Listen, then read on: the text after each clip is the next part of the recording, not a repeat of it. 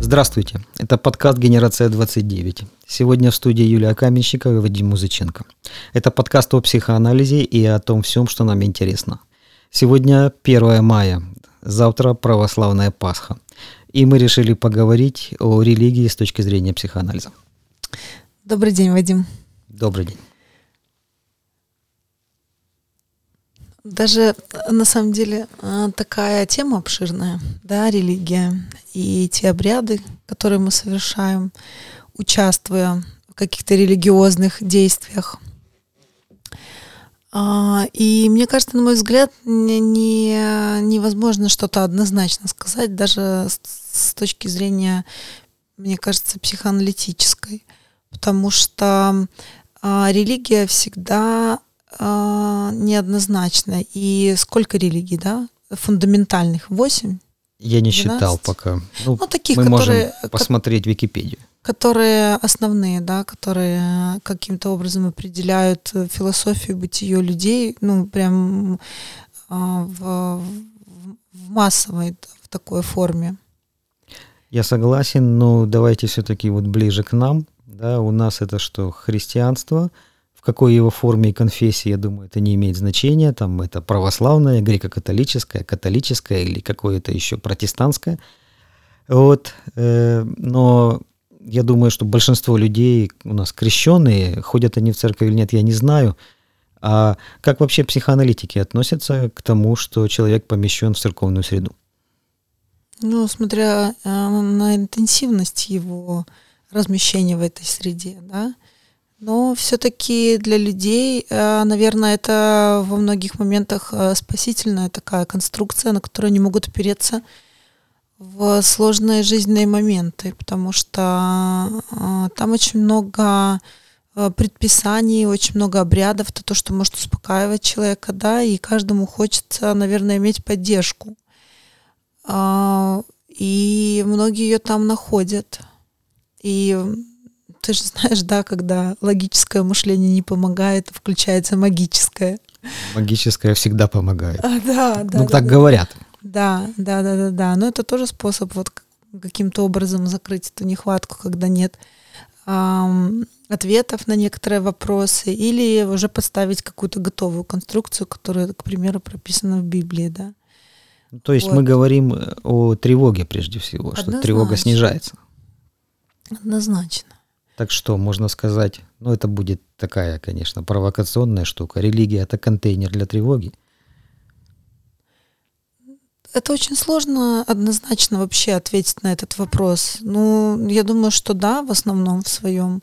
Для некоторых это какое-то душевное пристанище, для других э, религия будет служить способом а, построения жизни, и вот эти заповеди, и многие веды они будут на них опираться, да, и строить э, таким образом жизнь.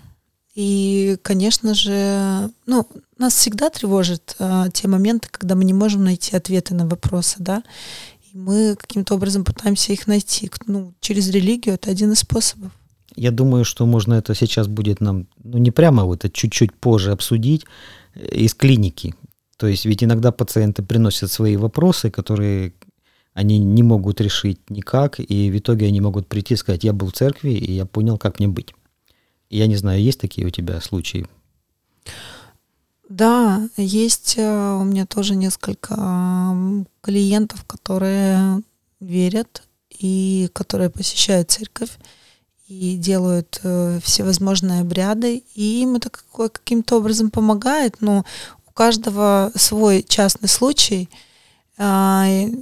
Я не могу так точно на данный момент сказать, э, в какие моменты это у них происходит. Но это как одна из возможностей опереться да, на что-то. Ну, может, еще вспомним что-нибудь. Это не нужно прямо сейчас. Я просто как вопрос подвешиваю. Mm. Вот. Интересно было бы, с какими проблемами люди приходят.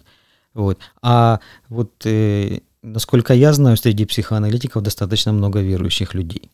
Это может быть и удивительно, и, и нет. Что ты знаешь об этом? Я не знаю, Вадим, я могу только сказать о себе, что я очень долгое время относилась к, с опаской к религии. Я помню, меня в детстве водила бабушка в церковь. Я очень любила свою бабушку, поэтому я с ней ходила. Но мне очень было неловко в церкви находиться, потому что я не могла понять, почему столько... Вот такое ощущение, что кто-то умер. Вот они туда приходят, и вот у меня сложилось впечатление, как у ребенка, да, что это тут какое-то огромное чувство вот этой вины или какая-то вот скорбь, да, где они в церкви, они не улыбаются в основном, то есть многие плачут. Это вот какой-то вот эти вот запах свечей, каких-то вот этих вот, ну, э, молитв таких э, для ребенка, если, ну, вот как мне не объяснили, да, не придали этому смысл, мне было сложновато с этим. То есть травмирующие воспоминания все-таки. Да, и я хочу сказать, что у меня не совсем простые отношения с отцом были а, с раннего детства. И вот этот, наверное, образ отца, который, который я все пыталась каким-то... Ну, наверное, это не я пыталась, может быть, моя мама пыталась, да, свергнуть. я все-таки ну, состояла в какой-то их такой женской коалиции, бабушка, мама, и я вообще вот не приемлемала вот эту вот, да, структуру, которая есть в церкви, да, вот там кто-то вот мужчина. А, Иерархия. Да, да, да, да, да, да, да. Для меня это я вообще не понимала, что там у них происходит.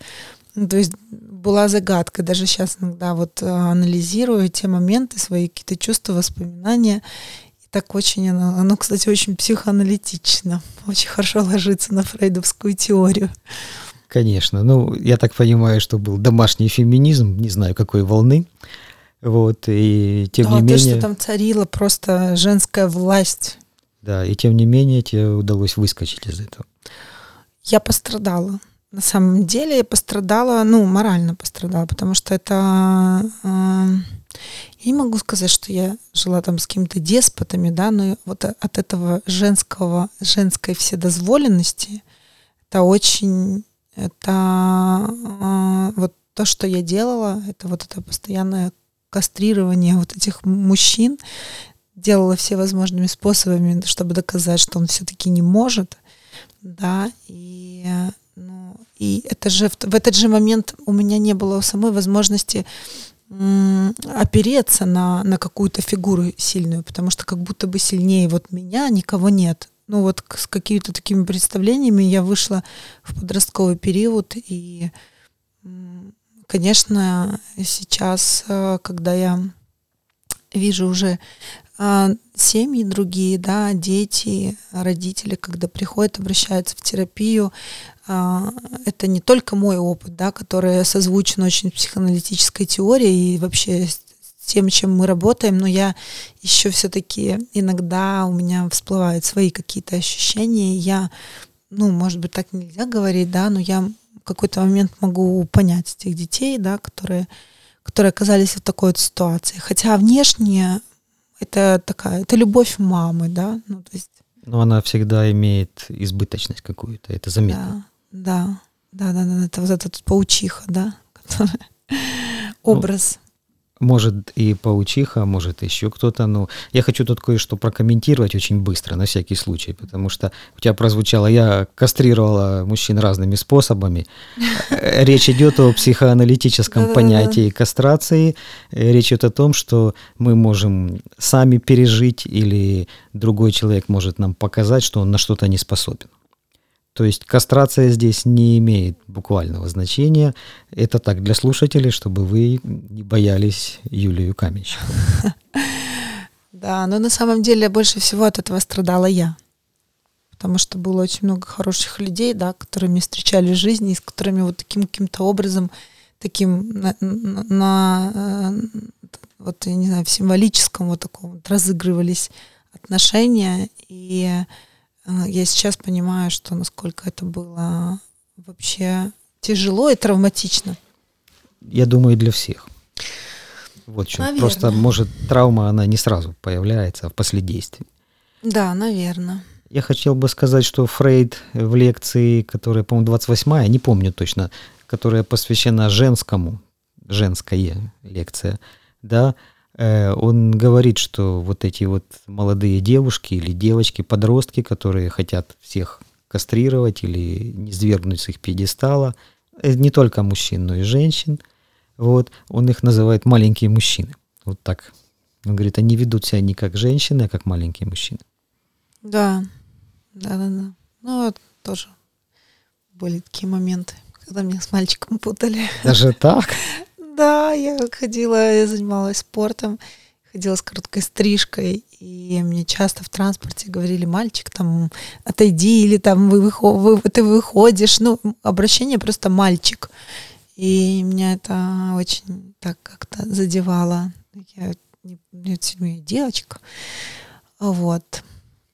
Ну, что поделаешь, теперь все наоборот, я думаю. А, да, но мы можем видеть, да, как религия, как вообще в соотношении религии можно сколько о человеке сказать, да, по его отношению к религии, да, по его способности э, анализировать это, то, ну, то, что происходит с тобой, то, что там происходит, да. Э, и все-таки, э, несмотря на то, что на мой взгляд, это самый огромный миф, да, которым, в котором мы все участвуем, но он очень хорошо структурирует других людей. Безусловно, структурирует. Ну, Фрейд, по-моему, называет э, религию это общественной невроз навязчивости mm. для всех. Вот где есть э, навязчивое повторение, ритуалы, из года в год одно и то же. Это структурирует, но структурирует прежде всего по причине того, что мы можем, когда мы включены в систему религиозную, в систему верований. Мы можем объяснить мир, можем объяснить то, что объяснить в принципе невозможно. Ну, то есть какие-то события, и неважно, люди там принимали участие или там принимает участие просто какая-то катастрофа природная, да, но с точки зрения религии это легко объясняется, и тем самым убирается тревога. Вот как, э, да, это о том, о чем я говорила до этого, что вот эти вот уже готовые конструкции есть, да, которые вставляются на те места, где мы там что-то, чего-то не знаем. Но мне кажется, еще религия можно рассмотреть э, с той точки зрения, что в вопросах, что мы все должны подчиняться какому-то единому закону, да, что мы не можем каждый э, декларировать свой закон или обходить его, да, мы все-таки это же законы человечности, да, которые написаны для людей. И вот это вот, мне кажется, тоже очень важно. Способность э, подчиниться каким-то человеческим законам, даже в некоторые моменты вне угоду каким-то своим внутренним страстям, желаниям, потому что, на мой взгляд, есть несколько, ну, и не несколько, в принципе, а вот этот, э, Вадим, помоги мне пропало слово. Э, несколько а, есть предписаний, принципов, запов... заповедей. Заповеди, да, да, да, да, да, да, которые, ну, очень фундаментальные, мне кажется. И действительно, если их нарушать, то твоя жизнь будет просто идти кувырком. Ну, мы можем говорить как аналитики прежде всего о законах и предписаниях бессознательно. Э, прежде всего о том, что мы убираем и вытесняем, или просто очень глубоко убираем в бессознательный. То есть это основные моменты, что запрет на инцест и запрет на агрессию к людям. Вот. И, Каннибализм. Ну, агрессия в итоге каннибализм и производит, потому что для того, чтобы его съесть, надо сначала его убить. Да. Вот. И таким образом, если эти законы исполнены, а их можно даже видеть, я думаю, в религиозных предписаниях, вот таким образом люди что они уже структурированы, вписаны в человеческое общество. Да, они потеряли часть наслаждения от того, что запрещено, но зато они могут циркулировать среди людей. И, конечно, все остальные законы и заповеди – это то, что будет производными от этого. Но это базовое. Мы хорошо знаем на случаях э, тяжелых психозов или каких-то психотических отклонений, вот, где эти заповеди нарушаются. И люди сумасшедшие, да. Да, и это психоз. Ну, к сожалению, да. Чего? Счастливые люди. Э. Сошли с ума. И, знаешь, скорее бы я сошла с ума, и было бы мне счастье. Счастливые люди сошли с ума. Теперь они не знают про это. Может, они не знают. Вообще-то из моей практики люди, которые сошли с ума, считают весь мир сумасшедшим. Угу. Вот есть такая интересная штука, э, как определяется человек и прежде всего разум человека. Так вот, э, там исходят из противоположного, что человек это тот, кто действует неразумно и нелогично и совершает э, поступки совершенно противоположные здравому смыслу. И как раз это показывает то, что у него есть разум, что он умный. Потому что животное, например, в своей природной среде будет всегда действовать разумно и логично. И если так сойти с ума, то мы уже все сошли с ума давно. Да, каждый по-своему. Да. Ну, ничего, как говорится, есть недообследованные, мы подождем, посмотрим, что из этого получится. Да, сейчас очень меняется мир. Опять об изменениях, но э, ни, никуда от этого не уйти. И я думаю, что с религией тоже что-то что-то что-то происходит. Я здесь некомпетентен, к сожалению, хотя это вопрос интереснейший, мне кажется. Но мы можем проследить, сколько людей, э, молодежи, да, вовлечены в религиозный процесс сейчас. Это в разы, в разы меньше, чем раньше. Согласен, да, согласен. Но религия ведь это некий что, ориентир, ориентир, который показывает на устройство общества, на устройство жизни и так далее. Вот. И современные люди, да, они могут использовать для этого Википедию, интернет, что-то еще. Вот. И вообще, наверное, конечно, сейчас это уже меньше, чем было раньше, но тем не менее, новая современная религия – это наука. Это то, в чем мало кто разбирается, если мы говорим о высокой науке – но все думают, что наука спасет нас всех. Да, а, но что-то я хотела сказать по этому поводу. Ну, может быть, сейчас вспомнишь еще. А я пока займу эфир все-таки, чтобы не было паузы большой. Я хочу сказать еще вот о чем. Я затронул вопрос верующих психоаналитиков, угу. и хочу чуть-чуть прояснить это, эту тему. Я Э, посмотрел, поспрашивал у этих людей. Э, много, конечно, туда глубоко мы не вдаемся, потому что это дело каждого. И вопрос-то стоит так, может ли быть э, психоанализ, теория психоанализа, которая является научной, да, положена человеку, который верит в Бога, ангелов и какие-то чудеса. Вот. И что я понял в основном, что психоаналитики здесь обычно что? Выбирают верить. То есть они выбирают во что-то верить для того, чтобы их жизнь была тоже как-то структурирована. Потому что верить в психоанализ им неудобно, это не, не религия и не вера.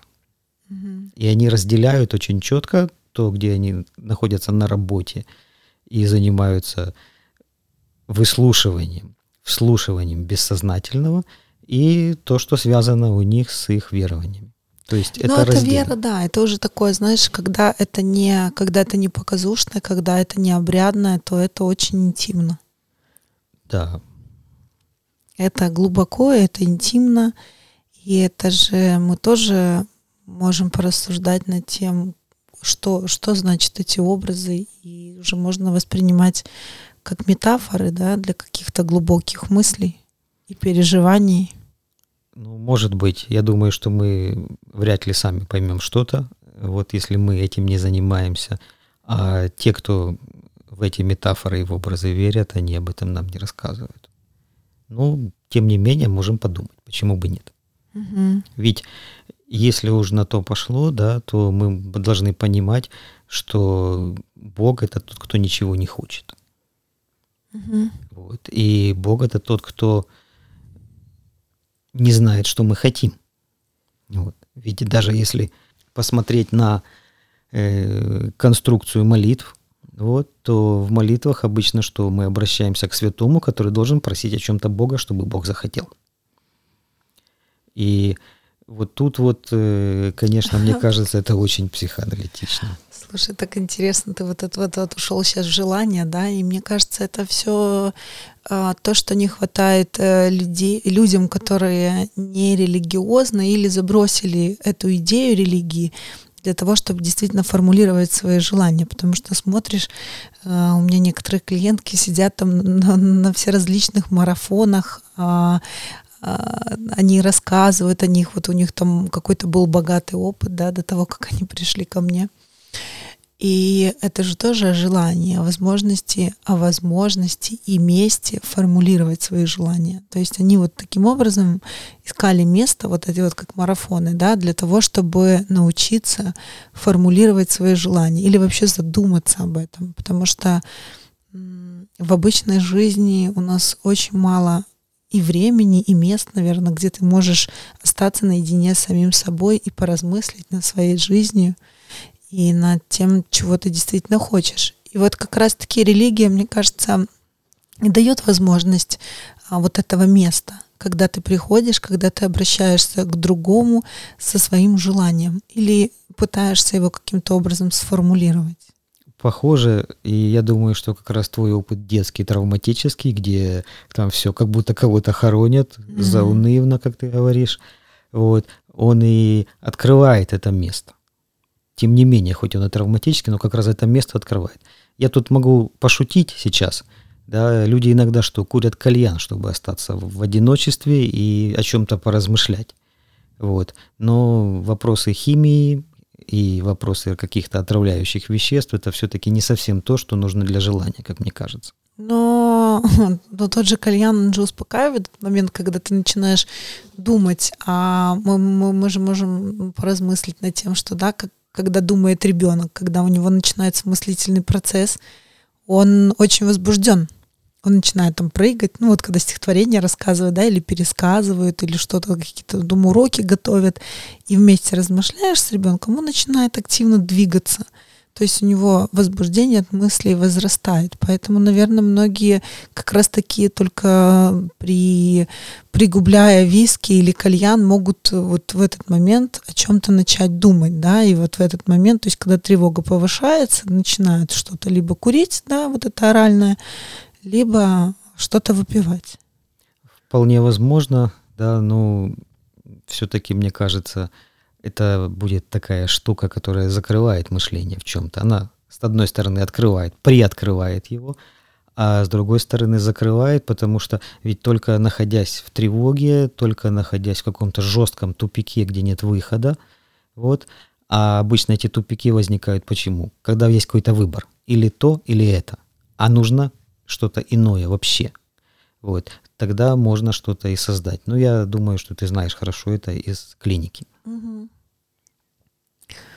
Да, но еще в этот момент они же начинают это как э, возможность вообще о чем-то размышлять, да, о том, что тревожит. Поэтому, естественно, естественно, и что, что происходит в кабинете, да, есть как раз-таки то место, куда ты приходишь со своими мыслями, есть другой, кому ты их обращаешь, и есть э, вот этот вот как, и при этом появляется внутренний ресурс с помощью психоаналитика на то, чтобы переработать все эти мысли и из, из тревоги, да, появился какой-то смысл, который будет все-таки каким-то образом стабилизировать человека. Безусловно. Безусловно, что тревога, она полезна в небольших количествах, и когда она затапливает, когда ее много, человек перестает быть тем, кто мыслит, кто думает, он превращается в того, кто пытается где-то спрятаться. И аналитик в кабинете, который может контейнировать эту тревогу, или он может э, каким-то образом дать интерпретацию, вот, или задать вопрос даже лучше человеку. Хайдегер вообще говорит, лучшая интерпретация – это вопрос. Угу. То есть интерпретируйте через вопросы. Вот, то, конечно же, это то, что приоткрывает возможность размышлять. Да, и дает возможность все-таки пошире взглянуть на многие вещи. Или вообще по-другому. А, но я еще очень хочу, вот, вот я размышляю о религии, хочется еще сказать, что вот мы говорим о том, какие, э, какие бонусы, да, они дают наш, нашему обществу, какие культуры, ну, культуре, но мне хочется и поговорить о том, как многие перекладывают все-таки ответственность на, да, одному Богу известно.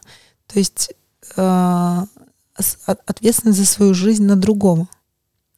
Но здесь нужно быть очень осторожным, потому что, возможно, речь идет о смирении, да, когда человек готов принять свою судьбу, готов принять то, что с ним происходит. А иногда, я согласен, это может быть и другая сторона, где, да, я ни, ни при чем здесь вообще. Вот, это сложно. Ну, тогда давай посмотрим на вопрос сект. Существуют секты, которые тоже имеют религиозную практику, вот, и в этих сектах э, много людей с психическими нарушениями. Вот. И секта отличается от... Э, а что там здоровому человеку делать? Бывает по-разному. Да? Знаю, да, из практики своей. Бывает по-разному, но случаи пересказывать не стану. Сегодня угу. это конфиденциально, к сожалению. Может быть, лет через 20. Угу. Вот. И люди, которые... Если будем живы. Ну, уже как, как Бог даст. Да-да-да, точно, вот. видишь, все от Бога зависит. Да, это не шутка, это обиходная часть речи, вот, но тем не менее она настолько у нас глубоко вписана в нашу речь, в наш дискурс, что мы, тем не менее, да, всегда подразумеваем этого Бога, этого большого другого, того, да, кто... Того, кто должен дать. Кто должен дать или распорядиться. Вот. Ну и, наверное, это говорит сразу о том, что все-таки какие-то законы внутри психики работают. Конечно, вот тут, тут и тоже мы можем проследить вот эту неоднозначность, да, когда это все-таки может инфантилизировать людей, да, или еще больше в какие-то психи, э, психические заболевания э, загонять. А с другой стороны, это как раз-таки может и помочь выйти из вот этого вот э, тех моментов, когда затапливает тревога, да, и когда это единственная возможность для человека справиться с какой-то конкретной ситуацией, ну, травматической для него. Безусловно. И как раз секты очень с их жесткими предписаниями хорошо держат этих субъектов. Вот они там весьма и весьма социально здоровы. Поэтому нельзя говорить, что это однозначно плохо. Угу. Ну что, а как ты будешь праздновать Пасху? А, не знаю, наверное, по-обычному, с семьей. С, я испекла куличи, естественно. Ух ты. Да, естественно. А, я очень люблю кулинарию, поэтому, наверное, для меня это был дополнительно какой-то такой вот, знаешь, возможность а, проявить себя а, со смыслом, да, то есть не просто приготовить вкусный десерт, а испечь что-то такое для, для обрядов, да, мы пойдем в церковь обязательно с пасхами, с яйцами, а, вот, эм, следуя традиции нашей. И для, мне кажется, что очень важно вообще семьям иметь традиции. То есть это то, что может объединять семью и может все-таки дать возможности вашим детям в дальнейшем да, а, находить тоже какие-то общие традиции в той семье, которую они будут создавать, да? Безусловно, это очень здорово. И традиции вообще очень полезны. Единственное, что мы часто забываем их смысл. Но, тем не менее, повторяем и передаем следующему поколению. Я согласен, традиции нам нужны. Я уже хочу напроситься на куличи, если ты любишь готовить, я этого не знал. Вот, э, может быть, в следующем выпуске мы расскажем, как я их пробовал. Да, вот. да, да, да, да. Я обязательно, обязательно тебя угощу. Очень вкусно получилось. Рекламная пауза. Нет, это не реклама, нам самим нужно. Вот, спасибо за это. Э, я тоже планирую, что это будет в кругу семьи, это будет традиционно. Вот, э, и я хочу сказать, что тут большой вопрос тогда, что это у нас обряд доверия или все-таки что-то на очень глубинном уровне, что необходимо нам в качестве ритуала, в качестве традиции, которые нужно реализовать? Я думаю, что для каждого это будет свое. Да, исходя из той нехватки, которые, которые мы каждый обладаем, они просто могут быть чуть-чуть отличаться. Я думаю, что это будет вот исходя из этого что-то что-то компенсировать внутренние какие-то моменты. Да, но нехватка это всегда же другие.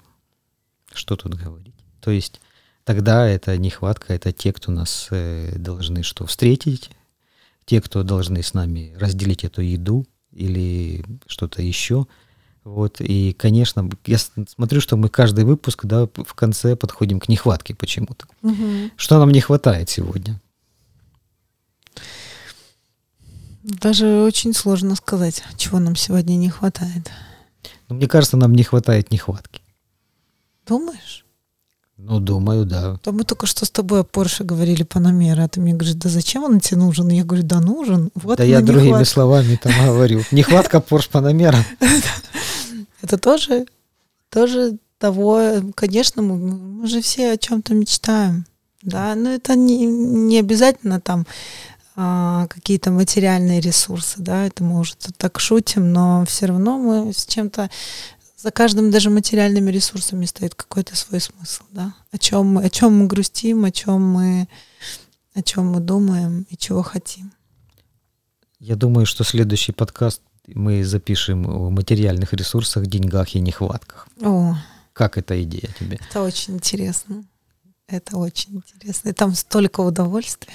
Вот, да. То есть паномера это не только нехватка, это еще и удовольствие. Да, да, да, вот. да конечно. А какого цвета салон? Не знаю, шоколадный. Хочу шоколадный. Шоколадный. Да. Ну ладно, я думаю, что мы все-таки возьмем Опять пройду. шоколадных зайцев, да, завтра еще.